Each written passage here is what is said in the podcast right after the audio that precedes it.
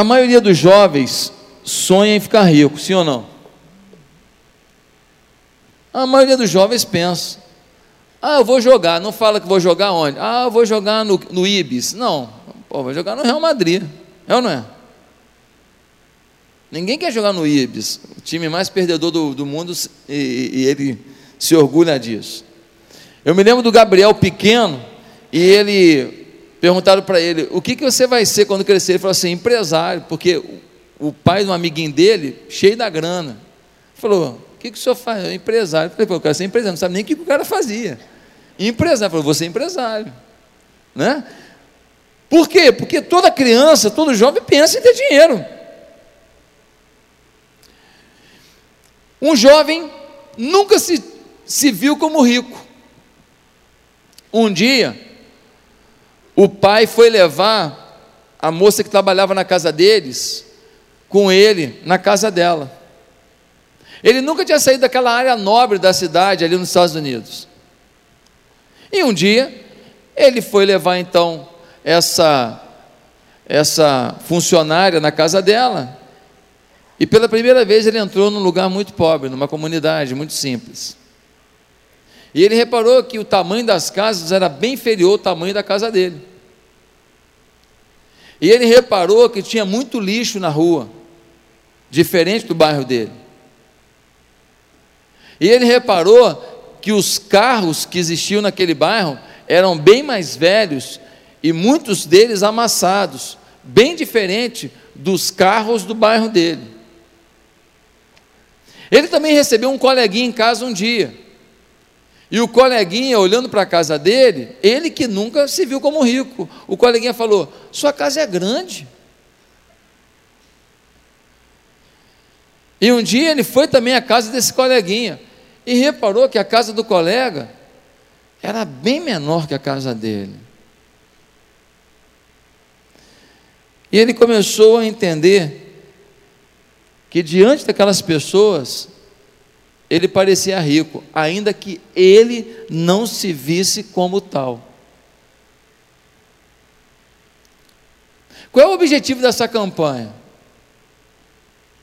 É que você se veja como realmente você é, para você ter uma atitude que você tem que ter diante do que você é.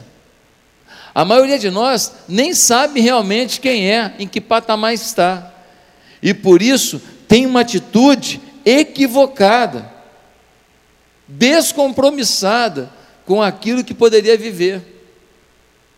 Durante essa campanha, se você tiver pouca fidelidade, pouco envolvimento, pouco resultado você vai ter. Agora, se você tiver muito envolvimento, muita dedicação, o seu resultado vai ser exponencial vai depender de cada um de nós fazer a nossa parte. Qual é o motivo da campanha? Primeiro, que a mídia fala o tempo inteiro em como ficar rico, e a maioria, maioria de nós está sempre olhando um passo à frente e nunca satisfeito com o que tem. Um segundo motivo para essa campanha é que Paulo gasta um tempão explicando para Timóteo como lidar com dinheiro. E eu fiz no no pré-sermão, quem não ouviu o sermão domingo passado, vai na internet e escuta. Foi a pré-campanha, escuta aquele sermão do domingo passado. Paulo fez questão de detalhar para Timóteo a importância do dinheiro. Era um pastor ensinando para outro pastor a viver. Falando de quê? Dinheiro. Ah, pastor está falando de dinheiro. E alguns já colocam o dinheiro como sendo algo negativo pecaminoso. Ei, pecado está na nossa alma, não está no nosso dinheiro, não. Uma alma cheia de Deus, o dinheiro na mão dessa pessoa é milagre. Queridos, o que importa não é o que você tem, é o que você faz com o que tem. É isso que vai determinar no reino de Deus se você foi bem ou foi mal. Nós precisamos resgatar na vida da igreja o que a igreja primitiva tinha. A igreja primitiva, ela tinha um senso de generosidade, um senso de envolvimento com a comunidade, um senso de responsabilidade com o próximo, que fazia com que as pessoas olhassem e falassem, falassem assim: eles vivem de forma diferente. Os valores deles são diferentes. Porque normalmente a gente ajuda quem pode também nos ajudar. Se eu pedir mil reais emprestado para alguém que fale assim, ah, se eu precisar amanhã ele me empresta também, é mais fácil ele me emprestar. Agora, se eu pedir mil reais para alguém e ele falar assim, hum, ele vai demorar para me pagar, ele vai me pagar parcelado. Ah, não vou emprestar, não. Já fica mais difícil. E se eu for caloteiro, melhor que não empreste mesmo, menos o pecado da minha vida. Porque para a gente que não paga, ou você dá, ou você não dá, porque emprestar é furada. Você ajuda o cara a pecar. Meus amados, vamos entender de onde vem essa dificuldade para a gente definir o que é rico. Camerais em mim. A vida, ela fluía no sistema agrário. As pessoas plantavam as coisas, elas comiam, trocavam umas com as outras alguma coisa, vendia o excedente, e elas tinham a comida do dia a dia, algumas roupas simples por dia a dia, um teto tranquilo, sem necessidade de uma série de aparelhos e eletrodomésticos que a gente tem hoje. E dessa maneira, a vida funcionava de uma maneira muito mais focada na necessidade. Porém, veio a industrialização. E com a industrialização, a gente começa a ter produto no mercado. E quando alguém produz um produto, ele quer vender o produto. E aí cresceu também a imprensa. E a imprensa me ajuda a divulgar o produto. E aí eu que também quero fazer produto, eu estou competindo com alguém que tem o mesmo produto. Então, eu tenho que agora utilizar um marketing, utilizar uma, uma divulgação que convença o meu cliente de que o meu produto é indispensável para a vida dele. E assim, a gente começou a ter uma explosão de consumismo. Não mais focado na necessidade mais focado nos desejos. Vou dar um exemplo que está no livro: o espartilho das mulheres. No século XIX, as mulheres começaram a botar espartilho porque a cintura, acho que voltou esse negócio, né? A cintura fininha, o resto volumoso, mas a cintura fininha era uma definição de beleza. E aí, querido, a mulher vinha e fazia assim, ó,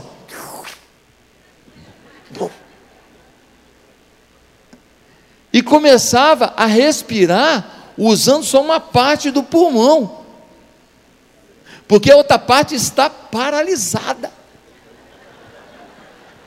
É sério. E o espartilho começou a gerar uma série de problemas de saúde. E você sabe o que aconteceu no século XIX? uma discussão ferrenha sobre a importância do espartilho. Porque quem vendia espartilho, para quem não sabe o que é espartilho, nem eu sei direito, não. É um negócio que aprende aqui a cintura das mulheres, né? Eu nunca vi um de, fé, de frente assim. Então, nunca usei também. Então, gente, olha o que aconteceu. Uma discussão e as mulheres defendiam a importância do espartilho, porque uma mulher se sente assim, assado, no uso do espartilho. Gente, gerou uma discussão nos jornais, por causa de uma definição do sistema industrial, o sistema de produção, o sistema de consumo. Assim acontece na nossa vida. Quantos aqui não vivem a mesma realidade hoje? Você está doido para trocar o seu celular? Que te atende, mas tem um outro que faz um negócio assim que você nunca vai usar. Mas Como que eu não vou ter? E a gente começa a viver em função disso. Hoje, só nos Estados Unidos, são mais de 8 milhões de casos de anorexia. Você sabe o que é uma pessoa anorexa? Ela olha no espelho e ela acha que ela ainda não está no ponto. Ela já está magra, ela já desenvolveu um sistema pessoal anti-comida, mas ela olha no espelho e ela não, ainda tem que emagrecer. E ela já está já com as costelas aparecendo e está emagrecendo. E ela não consegue lidar com alimento. 8 milhões de casos nos Estados Unidos. Você acha que tem a ver ou não com esta venda do corpo ideal, do sistema de saúde ideal, do shape ideal, da aparência ideal? Claro que tem. Meus amados, na cultura civilizada e industrializada, não é apenas para os anoréxicos que se nota perda de bom senso. Olham para o espelho, estão magros e não se veem como magros. Na nossa cultura, nós também somos exageradamente impulsionados a sermos ricos. E a gente olha no espelho financeiro e a gente não consegue ver o quão rico já é. E a gente tem que ficar mais rico. Do mesmo jeito que o anorexo, ele olha para o espelho e fala: Eu ainda tenho que emagrecer, eu não estou eu não tô no ponto, não. Nós, muitas vezes, olhamos para o espelho da nossa contabilidade pessoal, dos nossos bens, e a gente olha e a gente se vê ainda precisando enriquecer mais, ter mais. Nossas necessidades básicas foram satisfeitas há muito tempo, mas nossa fome de progresso não diminuiu. A maioria de nós estamos tão empenhados em ficar ricos, mas tão empenhados, que nós estamos perdendo uma visão do que Deus espera de nós. A cultura industrializada, consumista desse tempo, roubou de nós o recado de Deus. E a gente se tornou escravo de um projeto de vida que tem como meta principal dinheiro, ainda que a gente não admita. Pense que a maioria das pessoas na presente cultura ocidental trabalha cinco dias por semana, segunda a sexta, mas come sete. Isso é inacreditável alguns anos atrás. Trabalhar cinco e comer sete, pense que na nossa cultura ocidental, às vezes uma pessoa trabalha fora na família, mas tem quatro bocas que come naquela casa. Sim ou não? Isso é inadmissível. Há alguns séculos atrás, inadmissível. Todo mundo produzia. Os meninos iam ajudar também a fazer farinha, a fazer é, é, é, cana de açúcar, fazer rapadura, a colher batata doce, a tirar inhame do chão. Todo mundo estava envolvido mas hoje, às vezes, uma pessoa na casa trabalha, todo mundo come. Há ainda famílias em que a maioria das pessoas conseguem, nesses dois dias que não trabalham, ainda dar uma passeada, ainda ir comer uma pizza, ainda ir numa praia. Para a maioria da população do mundo, isso é luxo. A maioria da população do mundo não acredita que a maioria de nós aqui consegue ter dois dias na semana para entretenimento, numa semana de sete dias. É inacreditável. Se você for em alguns lugares da África e olhar o sistema de sobrevivência, o sistema de vender o, o almoço para jantar, ele vai falar: vocês têm dois dias descansando e a geladeira cheia e ainda tem fruta, ainda tem banana e laranja, não vai ter de repente o kiwi. Não vai ter de repente uma fruta mais sofisticada, mas a bananinha a laranja você consegue? Nossa, é milionário, cara. Você é rico, hein? Eu me lembro quando eu era pequeno, todo americano que vinha no Brasil eu achava que era milionário. Falei, esse cara vai me dar 100 dólares hoje. Porque na cabeça do menino, quem é dos Estados Unidos é rico. Pelo menos no passado era assim. Eles vinham aqui para esses evangelismos, aí eles davam bala, davam caneta para a gente, aí davam um, uma reguinha, aí dava aquele negócio, borrachinha, aí tudo bonitinho, tudo coloridinho, aquelas coisas legais feitas nas indústrias americanas. É, só pode ser rico esse pessoal que está dando isso. Como que a minha cabeça estava confusa para entender o que realmente é riqueza? Porque eu vivia uma outra realidade porque o nosso país vivia uma outra realidade. Vou te dar mais alguns exemplos. Quantos aqui se entusiasmam do emprego hoje para dois salários mínimos? Não vi ninguém falando assim. Não teve um. Até o cara que ganha um salário mínimo está sentado aqui e fala assim: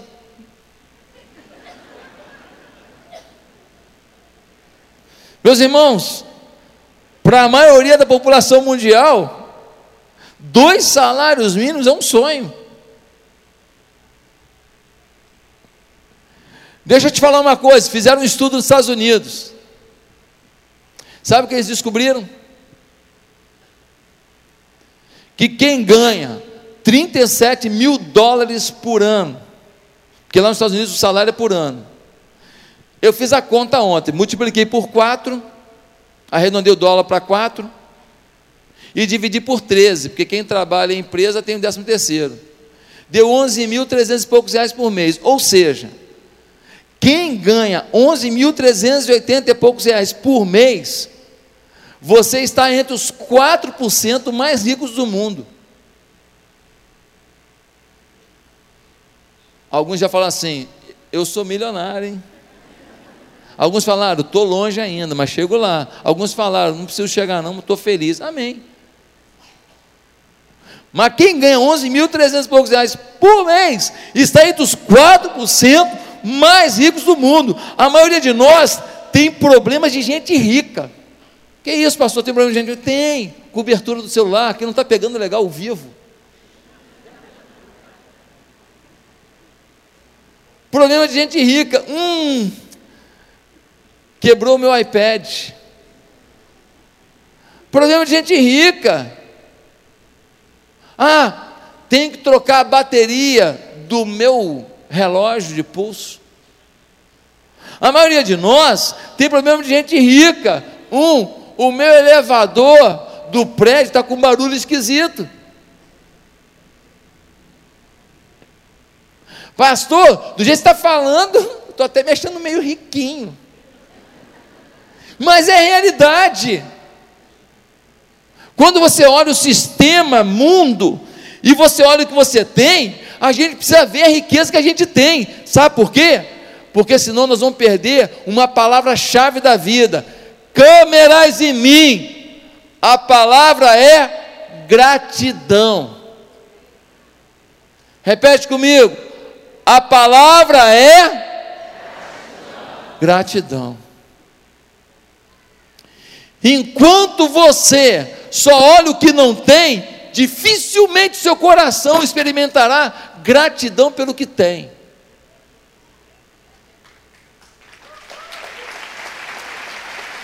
E isso mata a nossa sensibilidade.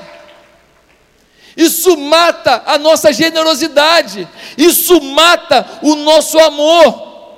O Instituto Gallup conduziu uma pesquisa para ver como diferentes grupos socioeconômicos definiam rico. Sabe o que eles descobriram? A maioria das pessoas definiu riqueza a partir do dobro do que ganha. Então eles foram entrevistar um cara nos Estados Unidos que ganha 50 mil dólares por ano. Ele falou: ah, rico é um cara que ganha de 100 mil dólares para cima. Ou seja, quando foram entrevistar o cara que ganhava 30 mil dólares por ano, ele falou: ah, rico é o cara que ganha mais ou menos 60 mil dólares para cima. Eles acharam interessante isso, que muita gente acabou definindo riqueza como sendo o dobro do que atingiu. Mas o cara que ganha 20 mil dólares por ano, 40 mil dólares para ele já começa a ser riqueza. O outro que ganha 50 mil para ele, só 100 mil dólares. Ou seja, não é o que se tem que define o que é riqueza mais, é o que se espera,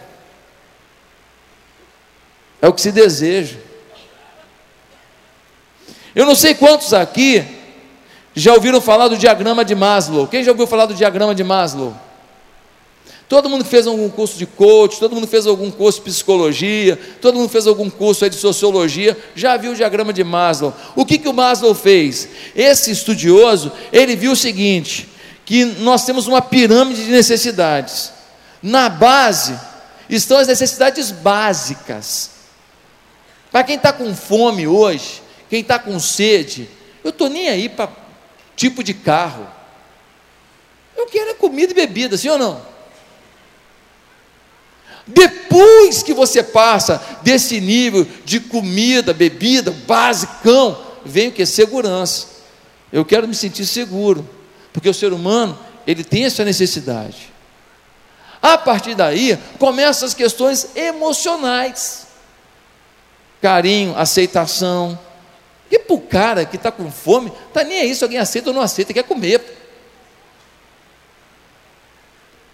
E isso vai subindo e começa então a entrar num nível de autorrealização, propósito de vida, sonhos. E isso dispara agora os nossos desejos e até o luxo.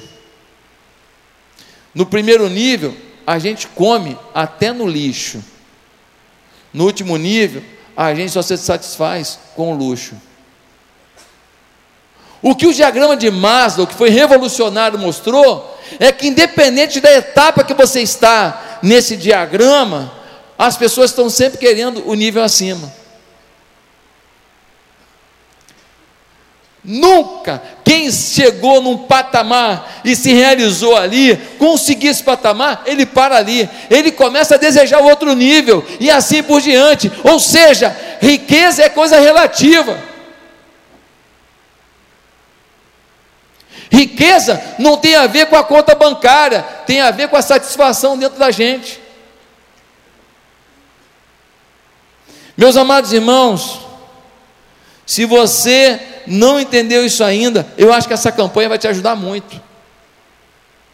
Pastor, então eu devo parar de ganhar dinheiro? Quem falou isso aqui? Pastor, então não preciso mais me preocupar de ser bem sucedido na minha carreira? Quem falou isso aqui? Eu não falei isso. Eu não estou falando do dinheiro que você ganha e do potencial de ganhar mais dinheiro. Eu estou falando da forma como você vai lidar com ele, do coração que você vai ter. É outros 500 que eu estou falando aqui. E eu estou querendo dizer que quando você atinge esse coração sábio, você ainda potencializa ainda mais a forma de ganhar dinheiro. Porque agora você ganha uma coisa que não te tem, mas que você usa, e usa de forma sábia. Queridos, nós temos a mania de achar que pessoas ricas são as mais inteligentes, já reparou isso? Vamos ouvir a opinião do fulano ali, pô, o cara, não, o cara, pô, o cara montou três, três lanchonetes, está arrebentando as lanchonetes dele. Nem sempre quem tem dinheiro é inteligente. Tem muita gente que sabe ganhar dinheiro, e inteligência não tem, não.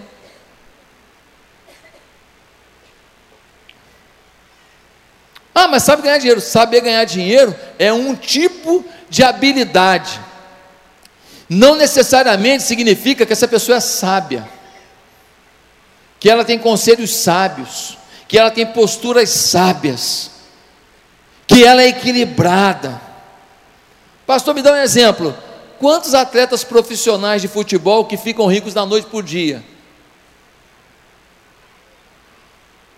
E desgraçam a vida da, do dia para a noite? Sim ou não? Quantos? Quantos que vocês conhecem que ganharam milhões e milhões, jogaram no exterior, hoje estão duros que nem um coco, passando dificuldade? Quantos? Você sabe que fizeram um estudo na liga americana de futebol. Os caras do futebol americano ganham muita grana. Fizeram uma pesquisa lá, 78% deles 78, dois anos depois de se aposentarem, 78% ou vão estar falidos ou com pressões financeiras grandes.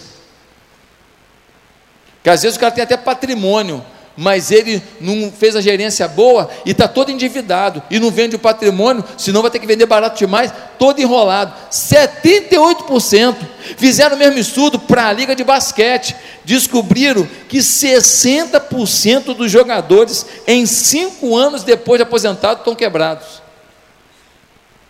60%, gente, é muita coisa. Por quê? Porque mesmo tendo dinheiro à beça, eles não têm inteligência para usar esse dinheiro. Existem muitos livros ensinando você a ficar rico. Fique rico em dez etapas. Fique rico em um ano. Não falta livro sobre isso. Mas, meus amados irmãos, na verdade, em escala global, em uma análise mais profunda, a maioria, se não a totalidade de nós aqui, já somos bem ricos.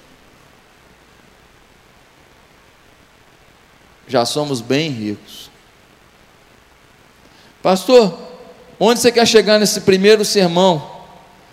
Eu quero ler com você Eclesiastes 5, versículo 10.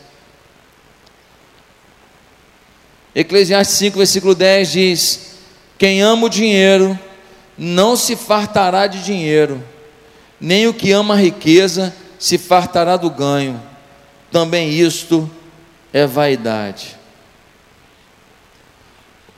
O que que Salomão, inspirado pelo Espírito de Deus, está dizendo? Que para quem ama o dinheiro, nenhum dinheiro é suficiente. Esse povo da Lava Jato, que está agora atrás das grades aí, e tem que estar mesmo, tem que pagar o preço. Alguns deles, se tivesse roubado 100 milhões, ninguém ia dar falta. Sério tivesse roubado 100 milhões, oh, ninguém ia dar falta, tivesse roubado 50 milhões, e nem ia ver. Mas foram tão obcecados pelo dinheiro, tão apaixonados pelo dinheiro, que se tinha roubado 100, agora queria 150, queria 200, queria um bilhão. E aí, meu querido, uma hora, uma hora o esperto vira bobo. Uma hora o esperto deixa um rastro. E agora os filhos estão indo gastando aí o dinheiro que eles roubaram e eles na cadeia apodrecendo. Meus amados irmãos, as pessoas acham que precisam andar na última moda, que precisam ter sempre ter mais e mais, mas a ganância é perigosa. Algumas pessoas olham para uma grife e falam: essa é a grife do meu coração. Então todo lançamento daquela grife tem que ser o primeiro a consumir. Algumas pessoas estão o tempo inteiro pensando como que eu troco de carro, para onde que eu vou, qual é o carro novo, qual é o carro da moda, qual é o carro que eu chego no lugar, e as pessoas vão falar: "Poxa, uou, eu não sou contra ter um carro bom, eu não sou contra ter uma roupa boa, eu não sou contra isso ou aquilo, não, longe de mim. Eu só estou dizendo: se esse é o foco da sua vida, se isso é muito importante para você, provavelmente você perdeu o rumo. E é por isso que você é pouco generoso, porque para a sua demanda, para os seus conceitos, para os seus valores, você precisa acumular um pouco mais. Para que esse sistema ostentador seja mais barato para você.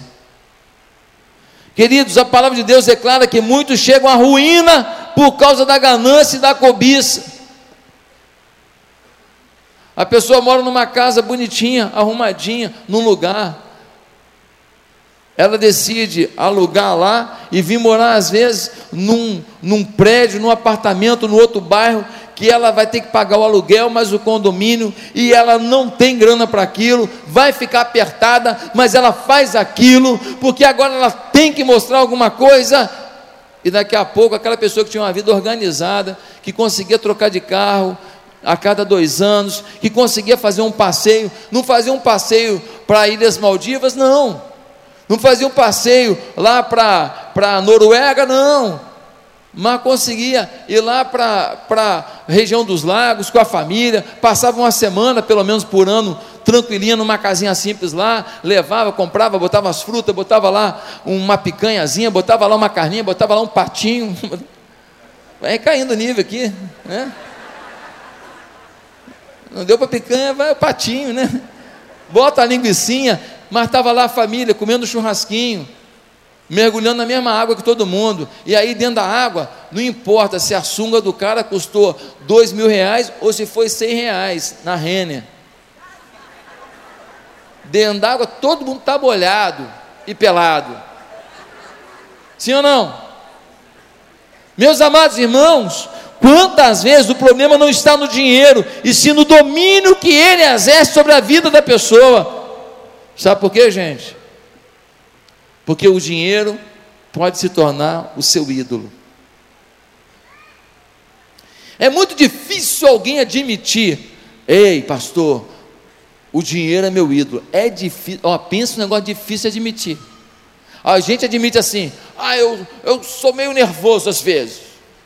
A gente admite assim, é, às vezes eu tenho umas palavras meio fortes. É, às vezes eu sou exigente demais. Isso tudo a gente fala. É, é quase que a gente admitir um defeito como que fosse um elogio. Agora falar assim, cara, o dinheiro é um ídolo na minha vida. Ah, é difícil. Já ouviu alguém falar? Difícil, difícil. Pensa numa área que é difícil. Pensa numa área que todo mundo mente. Agora, Colossenses 3, versículos 5 e 6, diz assim: Fazei, pois, morrer a vossa natureza terrena. Dois pontos: prostituição, impureza, paixão lasciva, desejo maligno e a avareza, que é idolatria. Por essas coisas é que vem a ira de Deus sobre os filhos da desobediência. Gente, o apóstolo Paulo está dizendo que o amor ao dinheiro é uma idolatria, se torna um ídolo na sua vida. Agora a Bíblia diz: Não terás outros deuses diante de mim. Se você está idolatrando dinheiro, a Bíblia diz que você já feriu o primeiro mandamento. Alguma coisa mais importante para você do que Deus. A pessoa fala assim: ah, está fazendo campanha da creche na igreja. Ah, falando muito de dinheiro, vou sair da igreja. Por quê? Porque tem um ídolo. O ídolo dele é dinheiro. Mexeu com o ídolo dele, ele vai embora. Nós estamos pedindo dinheiro para a creche para a gente se unir e fazer o bem para os outros. Mas ele não consegue ver esse aspecto, por quê? Porque tocou no ídolo. É muito sério, irmãos. Eu quero que você avance, que você empreenda, que você conquiste, mas eu quero nessa campanha que nós entendamos que já somos ricos à beça. Hoje eu tinha maçã lá em casa, eu tinha laranja lá em casa, Eu tinha pó de café lá em casa. Eu tinha leite lá em casa. Irmãos, parece bobagem, mas é muito. É muito. Deus tem nos dado muito. Precisamos ter gratidão a Deus para que o nosso coração seja mais generoso. E eu quero terminar lendo um texto de Mateus capítulo 6, versículo 24. Porque o meu objetivo nessa manhã é que você quebre o senhorio do dinheiro na sua vida. Que a idolatria do dinheiro caia por você reconhecer: caramba, eu já sou ricão mesmo. Caramba, tenho muita coisa. Posso ter mais, mas Deus tem me abençoado. Posso atingir mais, posso comprar mais, posso ganhar mais, mas Deus é tão bom. Nossa, deixa eu até ajudar os outros, deixa eu até fazer o bem, porque eu já tenho tanto.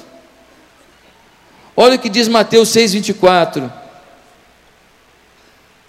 Ninguém pode servir a dois senhores, porque ou há de odiar a um e amar o outro, ou há de dedicar-se a um e desprezar o outro.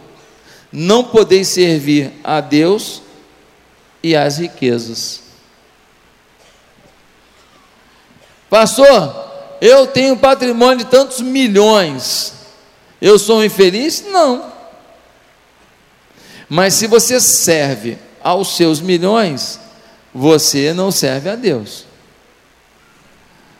Se você não consegue entender que o que você tem precisa ser um instrumento para potencializar o reino de Deus, e que isso deveria te trazer uma alegria muito grande, um prazer muito grande, significa que você, naquela, naquele diagrama de Maslow, você já passou do meio da pirâmide e você está lá em cima, buscando uma, uma segurança no luxo e não no básico. Significa que você não está mais preocupado em ter um teto e uma casa arrumadinha para você. Você está preocupado em ter alguma coisa para mostrar para alguém que você tem. Não basta mais ter um banheiro bonito, legal, que você se sente bem ali. Importa que você agora troque todos esses sistemas de azulejos novos e tudo para atender uma demanda do mercado, mesmo que você esteja satisfeito naquilo ali. E aí agora você faz um endividamento. Que não era necessário, estava tão bonito o seu banheiro. E aí você não pode ajudar as crianças da creche. E aí você não pode ter o prazer de entregar o material escolar para uma criança no início do ano e falar para um pai que vive na pobreza: aqui, é, qual o dia que você vai comprar o material de escola do menino? Ah, eu queria ir com você para ver como é que você compra. E chega lá e o pai vai olhando os preços e ele vai e pega o caderno, ele pega uma mochilinha simplesinha, o menino vê outra e fala, eu queria aquela, aí o pai fala assim, não, essa o pai não tem dinheiro para comprar não. Ou então fala, fala assim, não, vai ter que ser mesmo do ano passado, aquela rasgada. Ah, pai, mas está rasgada. É, não, mas tem que usar. E quando eu era do seu tamanho, nem mochila eu tinha, eu carregava na mão.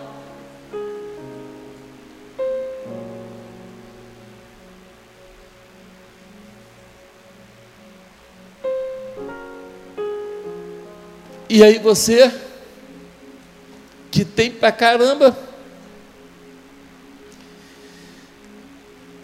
compra a maldita da mochila. Para criança que não conseguiu entender ainda como que é difícil para aquele pai comprar até mesmo o caderno.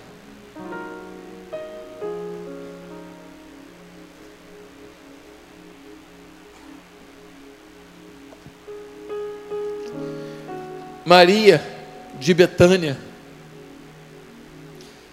Ela chegou até Jesus, pegou um bálsamo muito caro, um ano de trabalho de um trabalhador normal, e ela derramou todo sobre Jesus.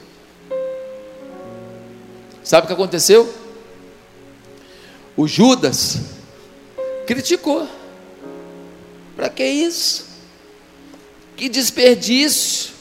A gente poderia vender esse perfume e dar para os pobres.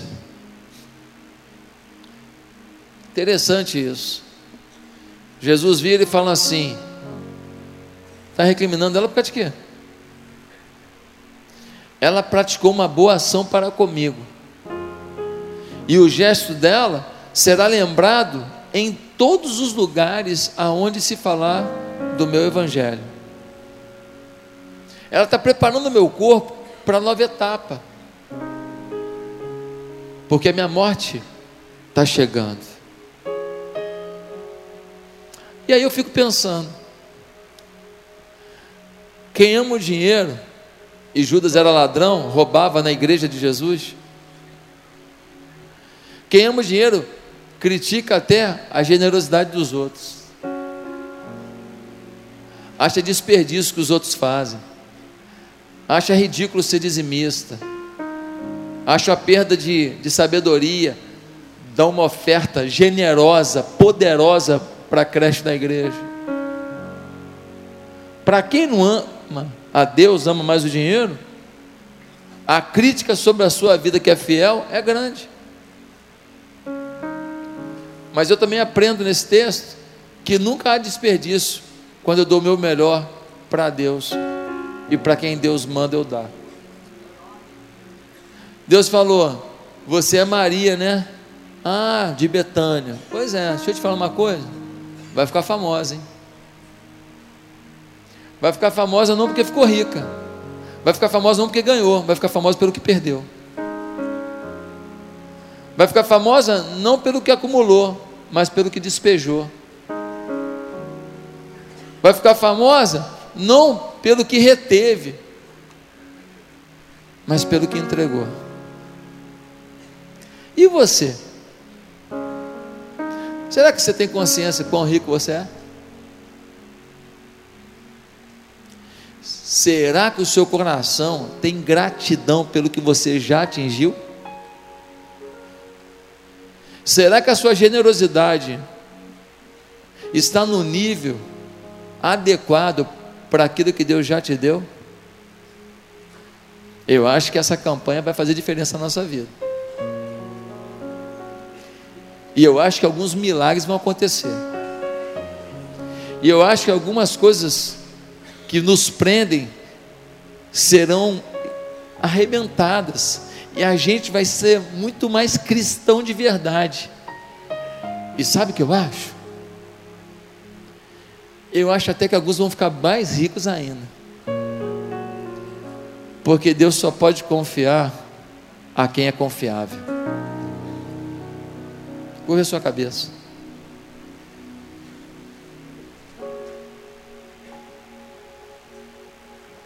Pede para Deus para essa campanha fazer diferença na sua vida. Pede para Deus mudar a sua história. Senhor, muda a nossa história. Que essa campanha mude o rumo da nossa igreja. Mude o rumo dos empresários, mude o rumo dos empreendedores, mude o rumo dos funcionários, mude o rumo de quem está desempregado, mude o rumo, que o Senhor abra portas escancaradas, escandalosas, incríveis porque o nosso coração vai estar preparado para o grande milagre do Senhor.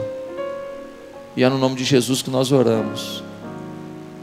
Amém e amém.